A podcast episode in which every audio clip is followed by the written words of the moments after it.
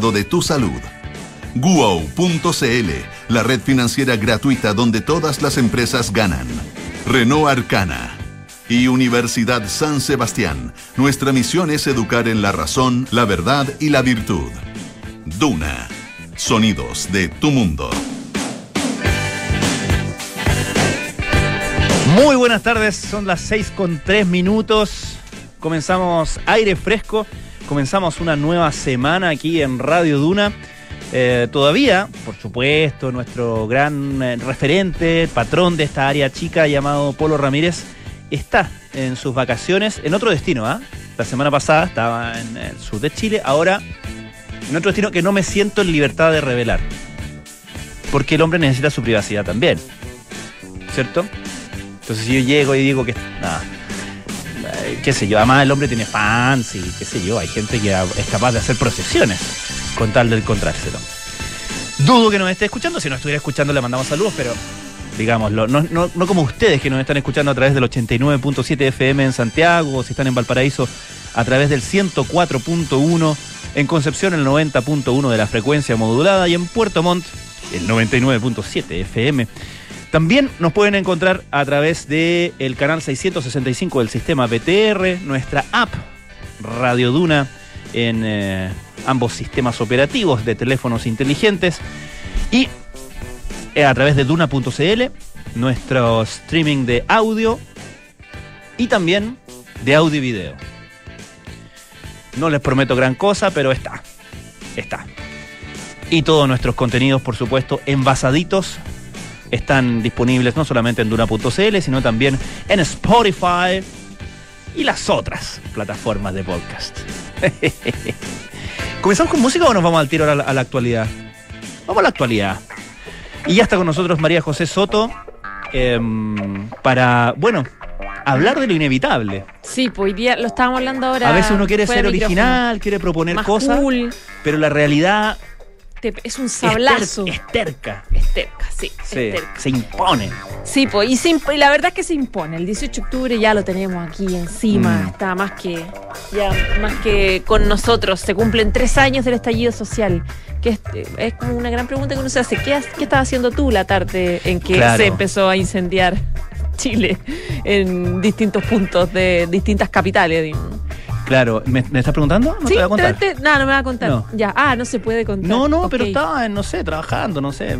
¿Alguna cosa así? Nada, nada significativo, eso No, voy. El Richie también estaba como, como Era acá. como, uno no- y uno no puede Sí. decir como las expresiones que profirió, digamos, porque Claro, y, y, y como la cosa, como uno se empezó a asustar. Sí, como- como iba increciendo. De hecho, a dar cuenta que esto, uy, esto, esto, esto. Claro, porque al principio era como un, un desorden en el metro, algo estaba pasando en el Los metro. estudiantes. Yo, de hecho, de hecho, si me preguntas, ya te voy a contar. Ya. Estaba acá, acá en el metro Escuela Ya. Militar, aquí al lado de la oficina.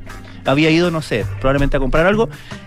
Y al devolverme, ¿sabes lo que estaba haciendo? ¿Qué? No me acordé. Estaba grabando sonidos de calle Ah, para el podcast. ya. Y de repente empecé a cachar que toda la gente cruzaba el puente de Apoquindo porque el metro estaba cerrado. Claro.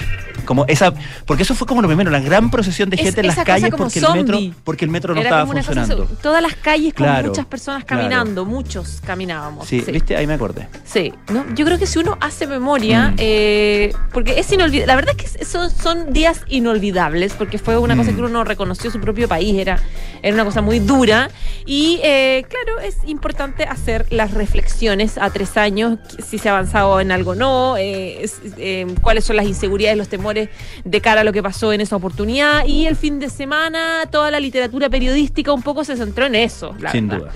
Eh, entre lo- los análisis que se hicieron fueron, eh, estu- tal vez el que causó más, eh, más discusión fue el de Carlos Peña, columnista de toda la vida, eh, rector de la, de la Universidad de Diego Portales, que dio una entrevista a la tercera y además su típica columna también de opinión, donde él habla de... la columna del Mercurio, digámoslo. Claro, la columna de Mercurio, donde él dice que Chile, básicamente dice, Chile está convertido en un desastre, no sé cómo no lo advierten, eh, habla de esta, de que en el fondo todos de alguna forma fuimos cómplices de la violencia porque eh, muchos no fuimos capaces de verlo con claridad. Y, menciona, digamos, muchos sectores. Él en su entrevista dice, por ejemplo, recuerdo que el día 20 de octubre, todo de 2019, yo fui invitado a un programa de televisión con Iván Valenzuela y él me decía, se dice que lo que está ocurriendo en las calles es desobediencia civil.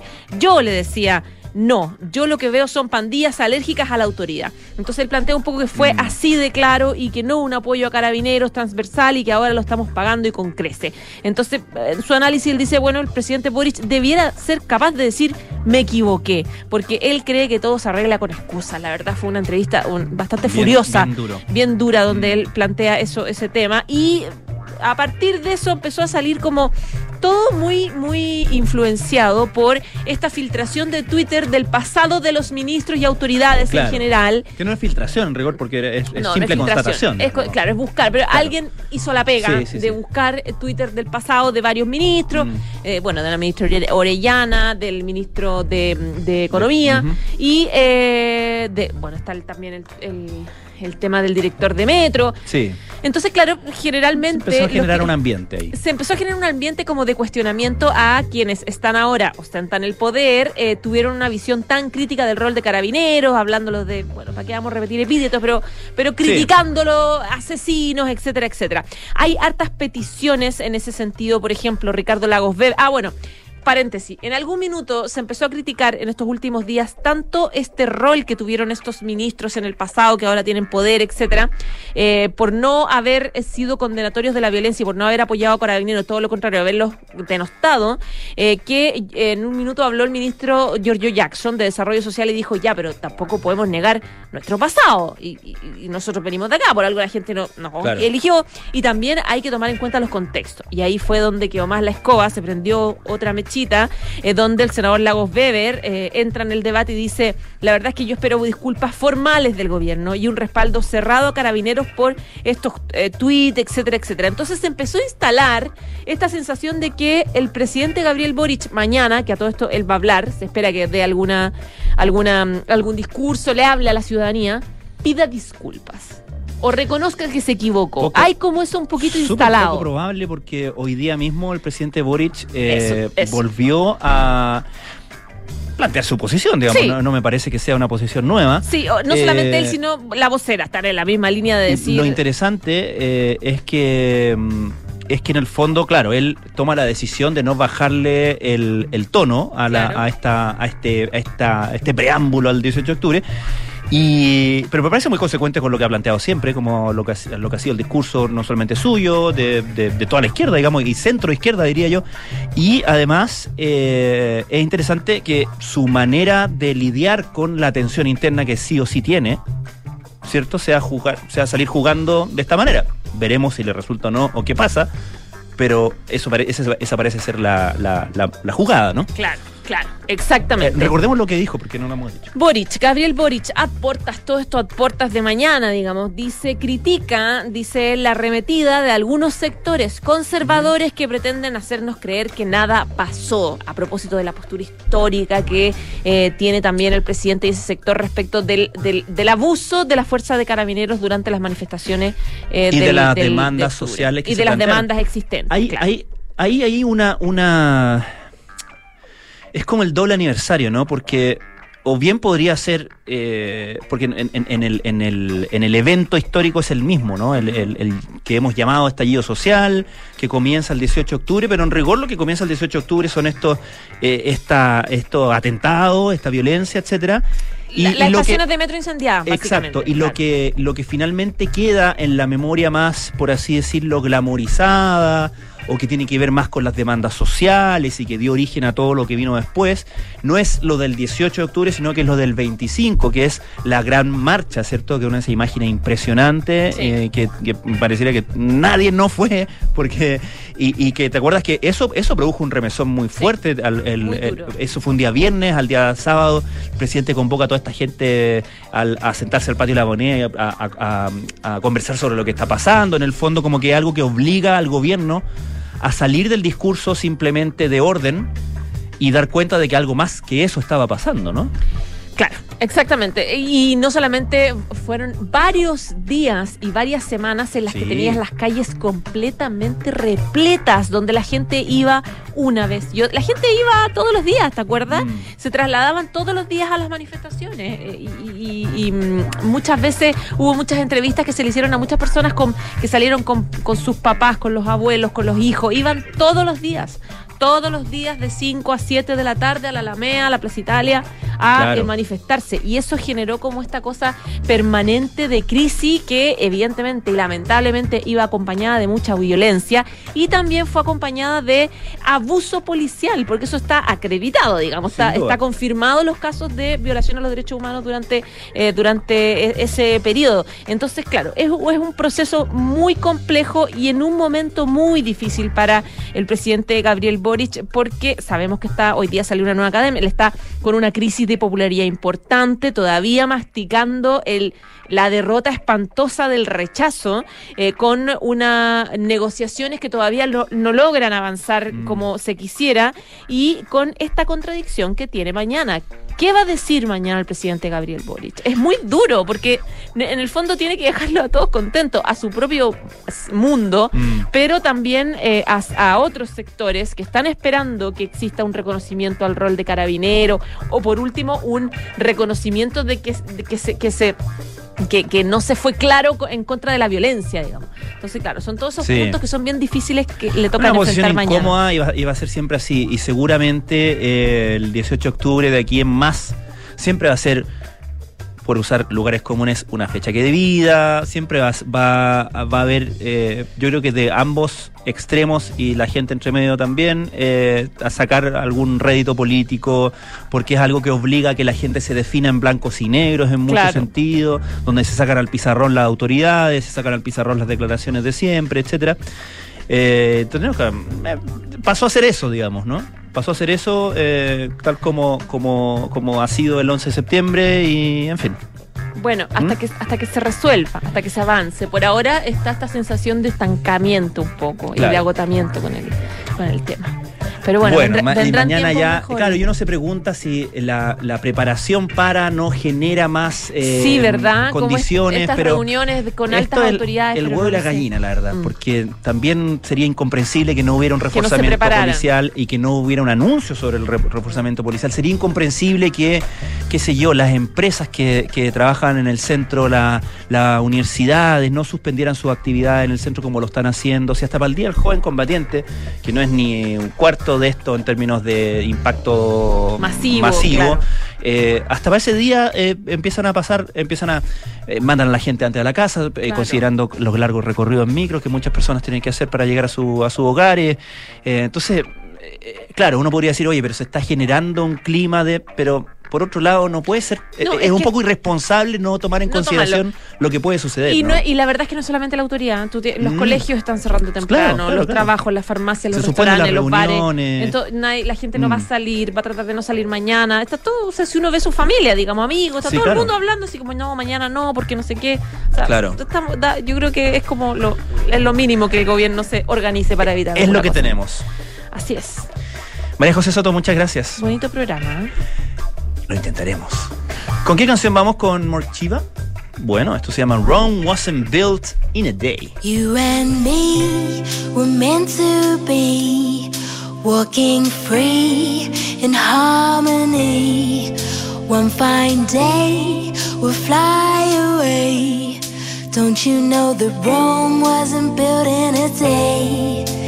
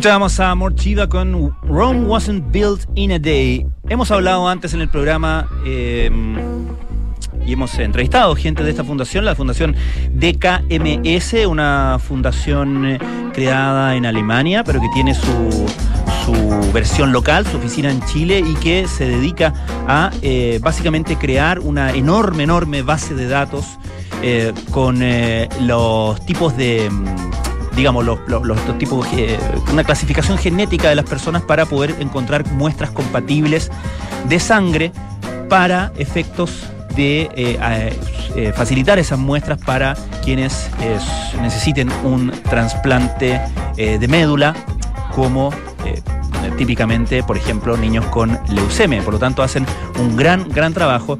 Y para, para aquello es muy importante tener una muestra lo más amplia posible y no solamente muy amplia, sino también representativa de nuestra, de nuestra población, ¿no? Eh, eso aumenta las posibilidades de compatibilidad. El procedimiento es súper, súper sencillo. Uno eh, lo, que, lo que hace, lo que piden que haga uno como voluntario, es en el fondo inscribirse como potencial donante, porque lo que hacen es eh, pasarse un hisopo en la, en la boca, ¿cierto? Para que hagan todo el examen y a uno lo clasifiquen con un, qué sé yo, con un rótulo.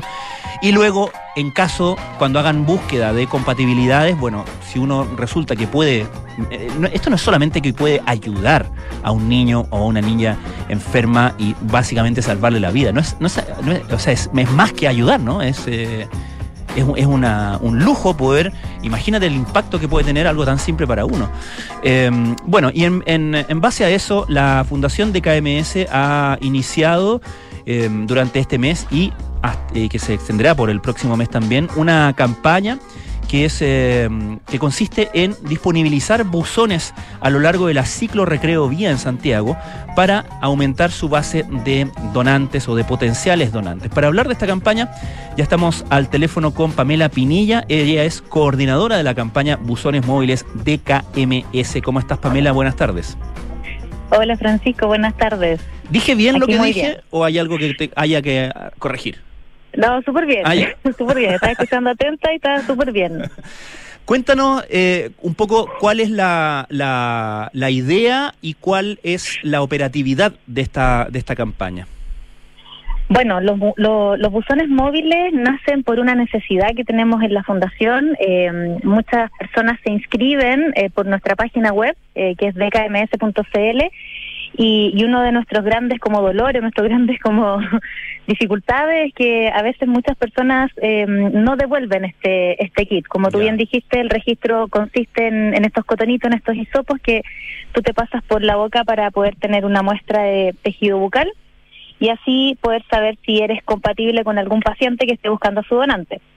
Eh, y en esta necesidad de, de poder, obviamente, tener estas muestras y que lleguen lo más pronto posible a nosotros, es que nace la idea de los buzones móviles. Nos hemos dado cuenta que las ciclos recreo vía eh, tienen mucha gente y muchas personas que hacen uso de este espacio público que es tan bonito y, mm, y se nos, bueno, no se me ocurrió a mí, sino que a un colega, eh, hacer esta idea de los buzones móviles que van a estar circulando durante el mes de octubre, como bien dijiste, y también por noviembre. Y esto los días domingo, ¿correcto? Exacto, son los días domingos, eh, entre las 9 de la mañana y las 2 de la tarde. eh, esto es todos los domingos de octubre. Eh, este, es- bueno, ahora este, este, este mes de octubre estamos en el eje Andrés Bello, eh, Lyon, que son como los, los ejes principales, y después en el mes de noviembre nos vamos al eje de El Bosque, Sánchez Fontecillas, Pocuro, para ir ampliando un poco más también la red. Eso. Ahora, el, eh, el buzón móvil es, como tú bien dices, para que la gente devuelva en el fondo la, el, el kit, ¿cierto? Con, su, con sus datos y con su muestra. Pero, eh, eh, ¿se disponibilizan también kits para que la gente se tome su muestra? Sí, eventualmente también estos buzones móviles pueden, eh, en el fondo, poder tomar esta muestra siempre y cuando las personas se hayan inscrito previamente en la página web eh, Ah, y a lo mejor no hayan devuelto su kit, pero también nosotros vamos a estar algunos domingos en particular con un stand. Eh, donde las personas se pueden acercar, eh, pueden hacer su registro en el, en el mismo lugar, en el fondo no, necesariamente registrándose en la página web. Y precisamente este domingo 23 vamos a estar en la esquina de Lyon con Carlos Antunes, con un stand de KMS, registrando a todas las personas que quieran hacerlo en el lugar. Este domingo en Lyon con Carlos Antunes. Sí, este domingo en Lion con Carlos Antunes vamos a estar en esa esquinita, van a ver un toldito de DKMS y vamos a estar ahí atendiendo a todas las personas que quieran registrarse. Ya estuvimos el domingo 9 y nos fue súper bien, así que esperamos que este domingo también nos vaya excelente. Ahora estamos conversando con Pamela Pinilla, coordinadora de la campaña Buzones Móviles de la Fundación DKMS. Eh, Pamela, ¿cuál es el panorama en términos de nuestra del universo de eh, potenciales donantes inscritos en nuestro país y las metas que, que tiene la Fundación al respecto? Bueno, nosotros tenemos metas que son anuales, no- nos fijamos ahí algunas metas anuales. Eh, contarle a las personas que actualmente en DKMS Chile ya somos más de 150 mil personas que estamos registradas en DKMS Chile eh, y esto es para poder ayudar a cualquier paciente de nuestro país o de cualquier otra parte del mundo que lo necesite, pero obviamente el universo eh, es mucho más amplio y podemos llegar a muchas más personas. Los requisitos son súper simples, la verdad es que son básicos, es tener entre 18 y 55 años, vivir en Chile y en general gozar de buena salud. Eso significa, por ejemplo, personas que a lo mejor previamente haya hayan tenido algún cáncer, no se pueden registrar. eh, y la verdad es que no hay tantas restricciones para poder registrarte. Básicamente tener las ganas de querer ayudar y formar parte de esta red de posibles donantes. Y si alguna vez tienes la suerte, quizás por salvarle la vida a algún paciente. Claro, eso es, eh, es, es- es tremendamente importante porque, eh, y yo creo que ahí, ahí sirve mucho como el trabajo que hacen ustedes en la Fundación de documentar los procesos donde, mm, digamos, tanto de parte de donante como de parte de, de- receptor o receptora, eh, porque ahí, bueno, uno, uno teóricamente puede entender, digamos, la, el impacto, pero verlo, ver a las personas eh, es- es muy potente, ¿no? Sí, sí, efectivamente, bueno, las personas creerán que, que a lo mejor es, es, no sé, casi imposible que haya alguna persona genéticamente compatible con uno, pero, pero si bien es difícil, no es imposible. De, de estas 150 mil personas que yo les decía que ya están registradas, em, en DKMS hemos podido entregar 170 oportunidades de vida. Mm. Eso quiere decir que han- han- hay pacientes que han recibido estas donaciones y que precisamente han podido tener esta segunda oportunidad de vivir. Y eso es lo que nosotros buscamos como fundación, precisamente poder entregarles una segunda oportunidad de vida a los pacientes que no, no tienen otra alternativa en el fondo. La, el trasplante es, eh, es, la última opción que tienen los pacientes y probablemente es la última esperanza que pueden tener los, pacientes y sus familias también. Ujú. Eh, ¿Tienes algún eh, eh, la estadística de cuántos de esos eh, de esos donantes, perdón, de lo, de quienes reciben esas donaciones han sido en Chile y cuántos en el extranjero? Sí, te- o sea, mm, Porque, porque recordemos que también aquí lo- lo- los pacientes chilenos también eh, buscan en las bases de datos del resto del mundo también, ¿no? Exacto, Mm. sí, esta es una es un es un registro internacional. Eh, por eso siempre decimos que aquí podemos ayudar a cualquier paciente del mundo, podemos encontrar nuestro hermano de sangre en Sudáfrica, por ejemplo, o puede estar aquí en Chile. Mm. Eh, de estos 170 eh, segundas oportunidades de vida que nosotros hemos podido entregar, el 50% han sido de donantes eh, chilenos a pacientes chilenos y el 60% de estas donaciones han sido a pacientes del sistema público, que también es algo súper importante para nosotros como Mm. fundación porque eh, buscamos que esto pueda llegar a cualquier paciente que lo necesite. Eh, eh, es fundamental que ojalá todos los pacientes que necesitan un, un donante, un trasplante de células madres sanguíneas puedan encontrar su donante. Pamela Pinilla, coordinadora de la campaña Buzones Móviles de la Fundación DKMS, muchísimas gracias por esta conversación. Repitamos, por favor, el sitio de la, de la Fundación para que la gente se inscriba. Sí, lo repito fuerte y claro, el www.dkms.cl, hay un botoncito rojo que dice regístrate, súper fácil, van a completar un formulario eh, en línea y les va a llegar el kit con los cotonitos a su casa, pero para poder completar esto es súper, súper importante, fundamental que lo devuelvan. Eh, hay distintas formas de poder devolverlo, pueden registrarse si están en otras regiones y devolverlos por correos de Chile, buzones, eh, toda la información la van a encontrar en nuestra página web de cómo devolver el kit y también va a estar la información de la ciclo recreo vía en la sección de eventos para que nos visiten este domingo 23 en la esquina de Lyon con Carlos Antunes. Muchísimas gracias, Pamela. A ti, Francisco, que estés muy bien. Muchas gracias. Buena tarde. Nosotros vamos a ir a nuestro corte aquí en aire fresco. Les tengo que decir algo. Pagos adelantados para proveedores y cuentas pagadas para pagadores con wow.cl. Sigue, sintiendo el efecto wow con wow.cl, la red financiera donde todas las empresas ganan. La Universidad San Sebastián destaca con orgullo el primer lugar nacional en investigación en el área química, según el ranking CIMAGO 2022. Universidad San Sebastián, vocación por la excelencia.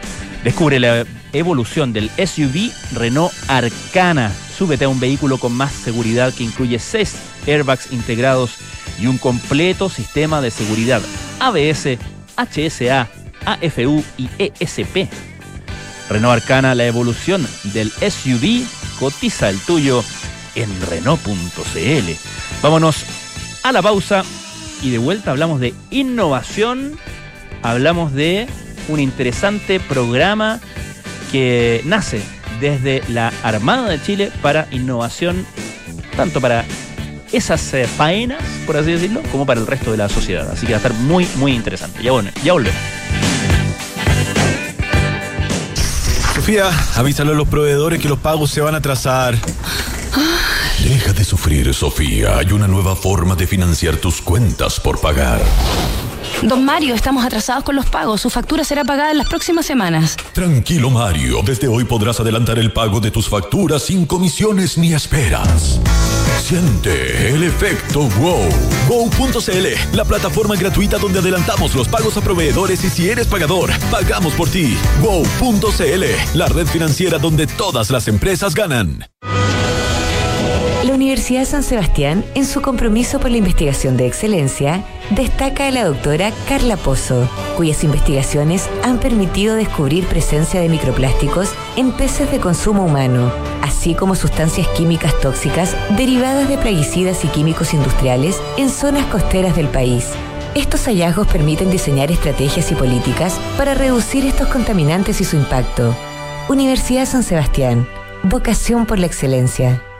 Oye, está lindo tu auto. Te felicito. Es un SUV, ¿verdad? No, es la evolución del SUV. ¿Cómo es eso? Es la evolución del SUV. Es amplio, tiene onda, es súper tecnológico. Mira tú, ¿eh? me gustó. Renault Arcana, la evolución de SUV. Con un diseño único interior y exterior. Potente y eficiente motor turbo con 150 HP. Que rinde hasta 19,6 kilómetros por litro. 475 litros de capacidad en su maletero. Y para mayor seguridad, 6 airbags integrados y cambios dinámicos gracias a su Bubble Shift. Cotiza el tuyo en Renault.cl y súbete a un Renault Arcana. Derco Center.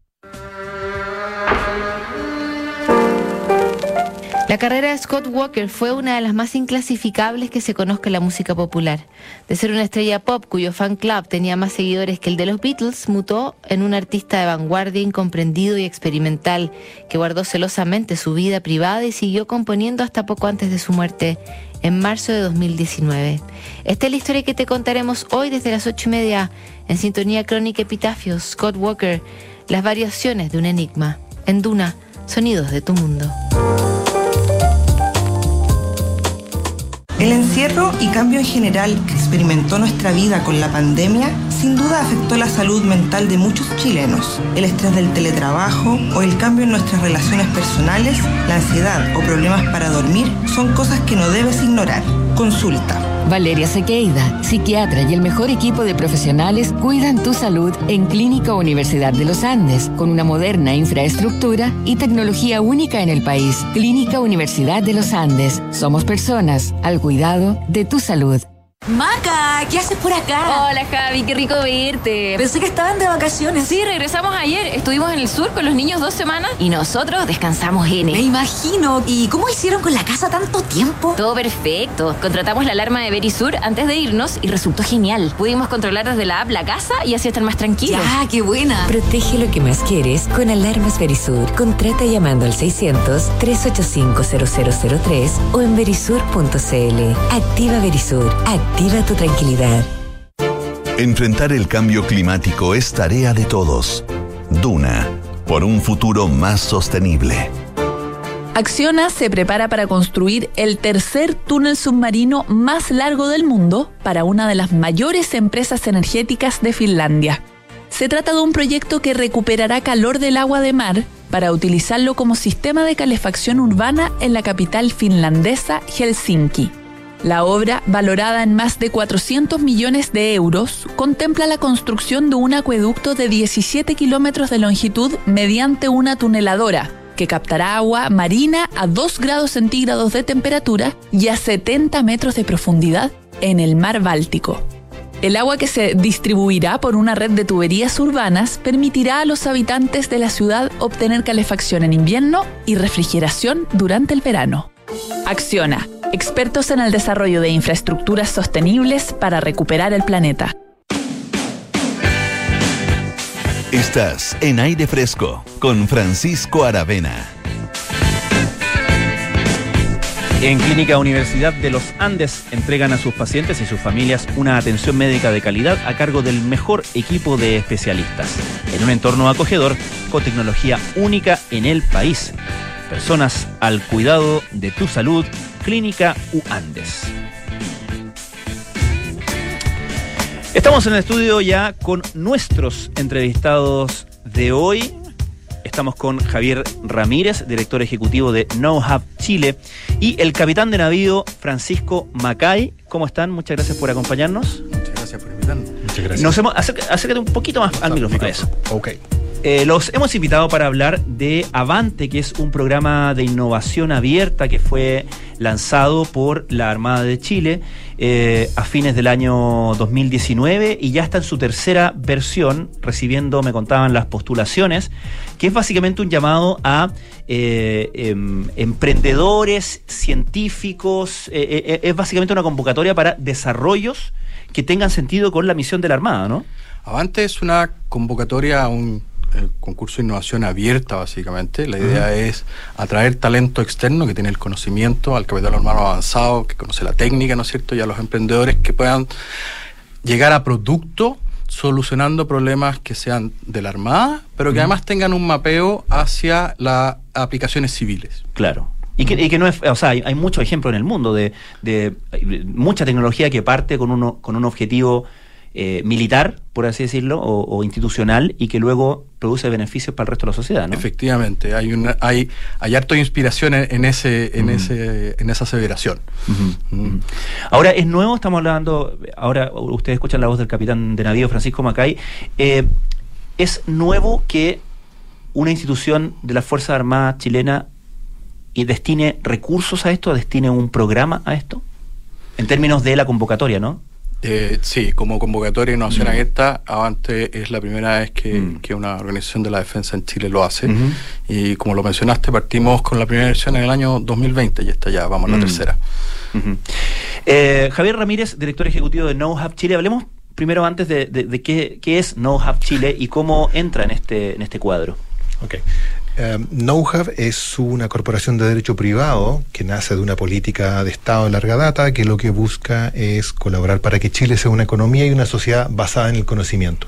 Así, con esa misión gigantesca, dentro de esa misión gigantesca, nuestro trabajo en particular es convertir, transformar resultados de investigación científica en productos, servicios o emprendimientos. Entonces, en eso, en la ejecución de esa misión, lo que vamos viendo son lo que llamamos brechas, es decir, algunos espacios en esta cadena de valor que va desde el laboratorio hasta el mercado que no están siendo abordados o no son abordados apropiadamente, o donde vemos algún tipo de problema u oportunidad.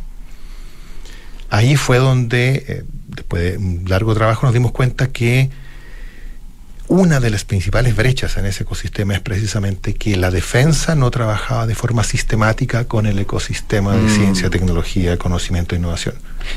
teniendo necesidades muy específicas, ¿no? Teniendo necesidades y capacidades mm. muy complementarias. hubo, han, habido otros programas eh, en conjunto entre la defensa y las universidades principalmente, pero siempre han sido proyectos muy específicos, muy acotados, algunos muy exitosos, por ejemplo, eh, los respiradores. A ver. Fue precisamente en eh, determinado momento ante un contexto de emergencia que eh, la Fuerza Armada, algunas empresas estratégicas de defensa, con algunas universidades se unieron y sacaron adelante en tiempo récord el desarrollo y construcción de los ventiladores que necesitábamos para la emergencia del COVID-19. Mm. Muy exitoso, pero nuevamente acotado. Claro. Lo que buscamos ahora a través de Avante y otras iniciativas de ese tipo es precisamente eso, que se genere un círculo virtuoso y una colaboración sistemática que empiecen a trabajar, que sea natural para una universidad cuando dice, mire, tenemos este desarrollo con quien pudiésemos trabajar en conjunto, trabajar con alguna institución de la defensa. y lo mismo hacia el otro lado. Capitán, ¿cuáles son las necesidades eh, específicas eh, de, de, por ejemplo, la misión que tiene la Armada en nuestro país, que hacen que las soluciones que, que, o sea, que, que, la, la necesidad de, de, justamente generar esas soluciones localmente, porque uno se imagina que para las cosas más generales siempre habrá un, un, invento o un desarrollo en otro lado, ¿no? Eh, ¿Qué, ¿Cuáles son las cosas que son más eh, específicas a nuestro territorio, a nuestro país? Yo, yo creo que ahí hay, bueno, la, respuesta a eso tiene dos dimensiones al menos distintas.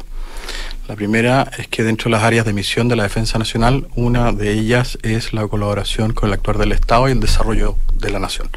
Y en ese sentido, obviamente que si hay una demanda por tecnología que sea nuestra y en la medida que sea equivalente a lo que hay en el mercado, sin embargo sea nacional, uh -huh. es una forma de incentivar, ¿no es cierto?, nuestra propia industria.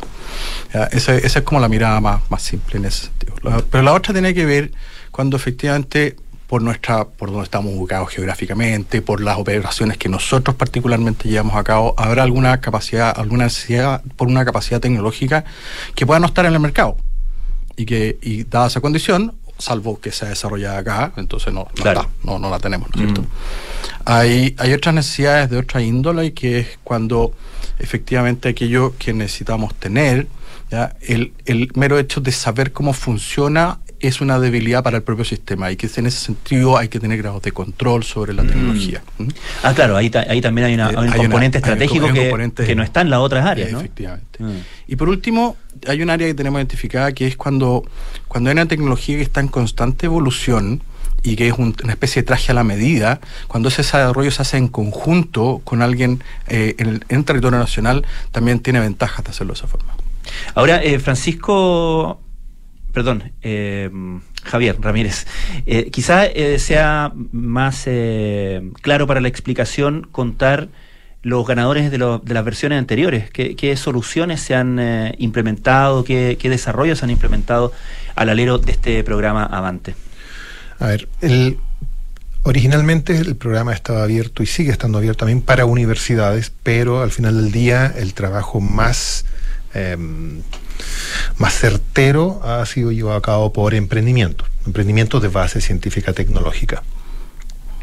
Entonces, cuando el emprendimiento comienza a trabajar con algún problema que detecte la Armada, el primer, la primera versión fue, eh, ¿cómo se dice en español? Conciencia situacional marítima. Conciencia situacional marítima, ese era el gran concepto.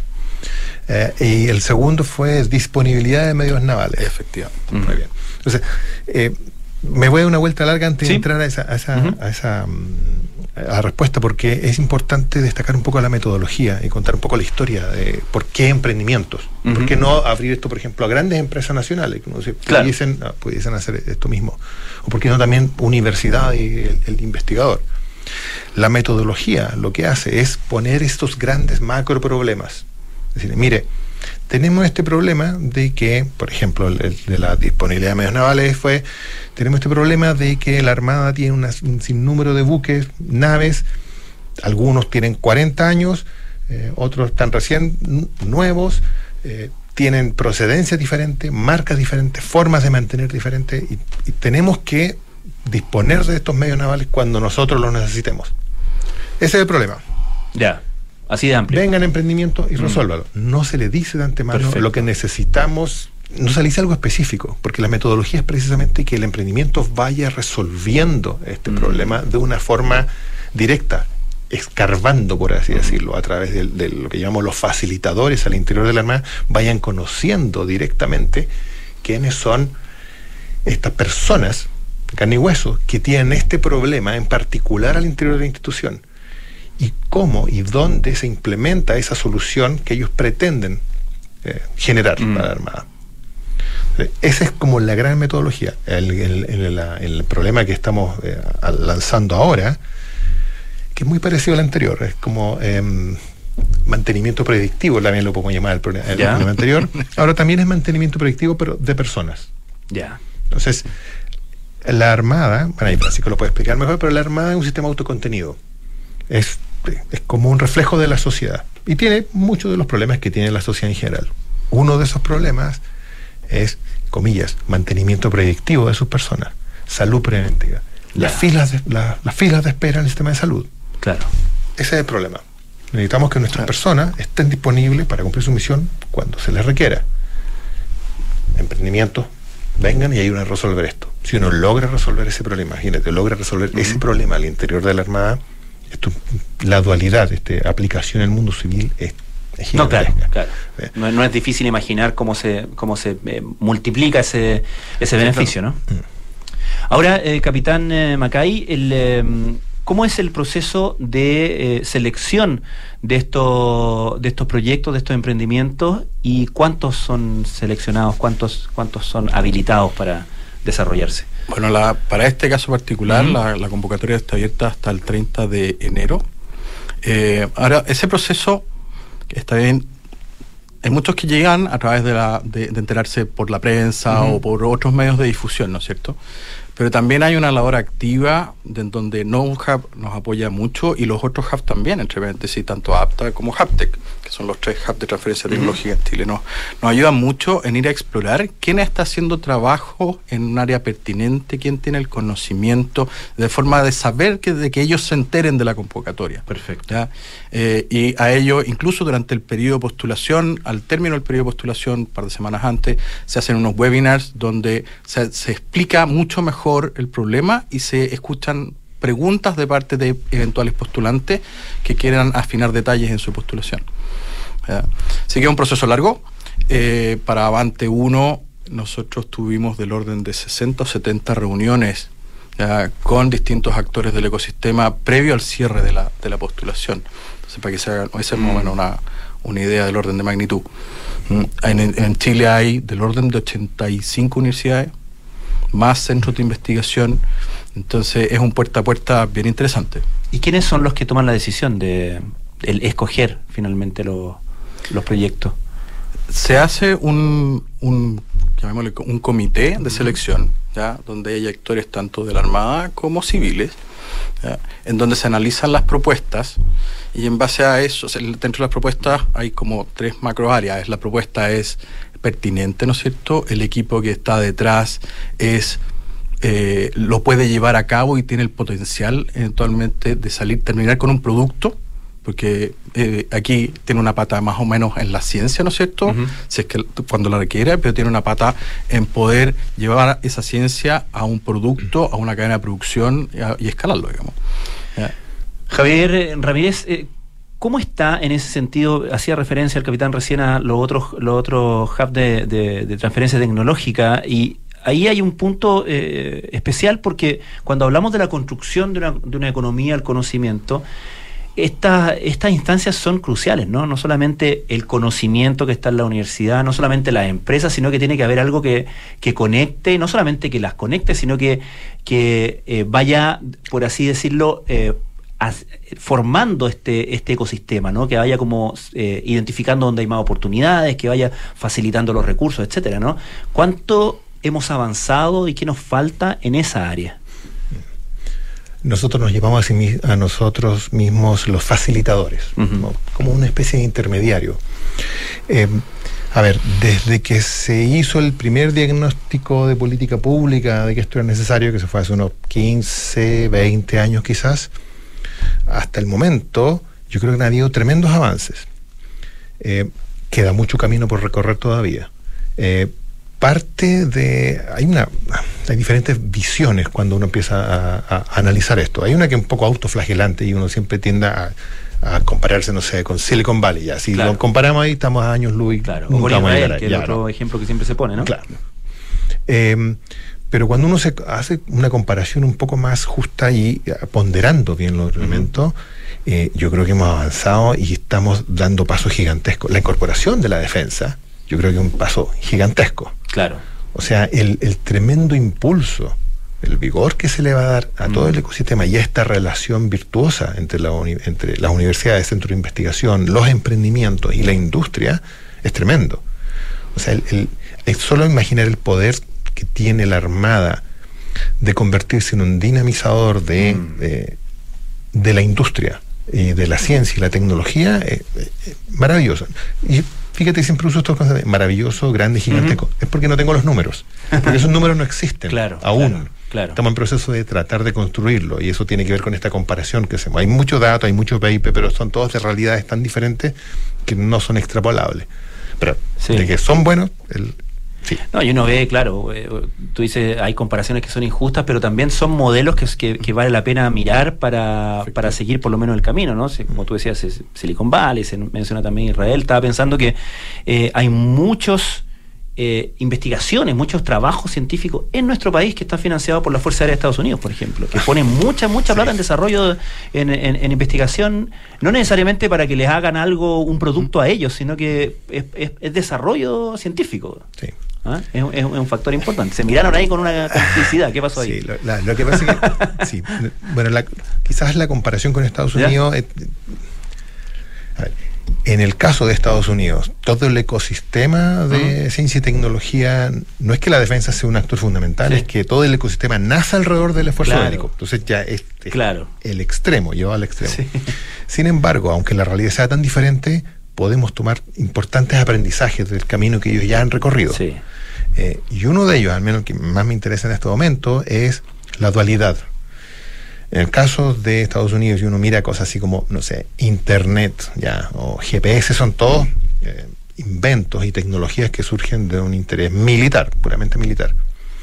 Y claro, años después, o décadas después, casi por serendipia, llegan al mundo civil y transforman radicalmente la economía en el caso de estos dos ejemplos que puse.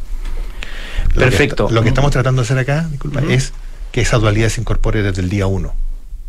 Perfecto. Genial, muchísimas gracias, muy interesante y promisorio. La verdad, si uno piensa como, como, como sistema, ¿no? Y como que pensando también que eventualmente las otras ramas también de las Fuerzas Armadas puedan eh, seguir el, ejemplo de la Armada. Eh, Javier Ramírez, director ejecutivo de No Chile, y el capitán de navío Francisco Macaya han estado con nosotros. Muchísimas gracias por acompañarnos. Muchas gracias, a ti, Francisco. Nosotros vamos a escuchar algo de música. Esto es Prefab Sprouts con Cars and Girls.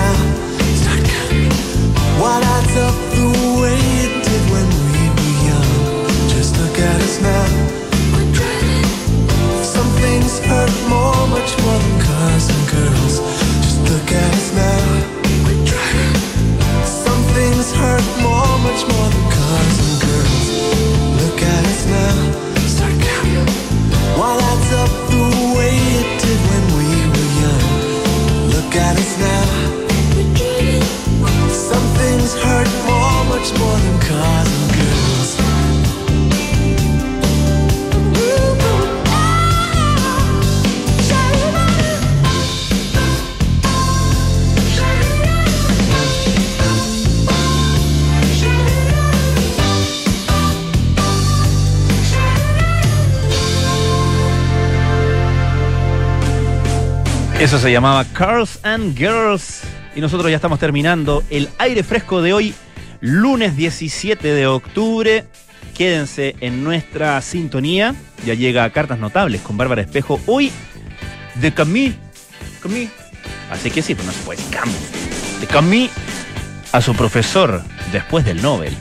Luego, nada personal con la dupla titular. Ha regresado a nuestro país y está, estoy en condiciones de asegurar que estará en el estudio, frente a su micrófono de rigor, la señora Josefina Ríos, con su compañero cómplice en el programa Nada Personal, el señor Matías del Río. Luego a las 20 horas, terapia chilensis con María José Ochea, ok, Arturo Fontaine y, oh, remember, un remember de Radio Duna porque el señor, el caballero, don Héctor Soto, estará de invitados, o sí. Pasó a ver a los amigos, a comentar el acontecer a Terapia Chilensis. Lo pueden escuchar a las 20 horas. Luego Sintonía Crónica Epitafios con Bárbara Espejo y Rodrigo Santamaría, que estuvo ayer de cumpleaños. Así que le aprovechamos de decir feliz cumpleaños al aire. Hoy presentamos Scott Walker. Nos vemos mañana a las 6 de la tarde aquí en Radio Duna. Que tengan una muy buena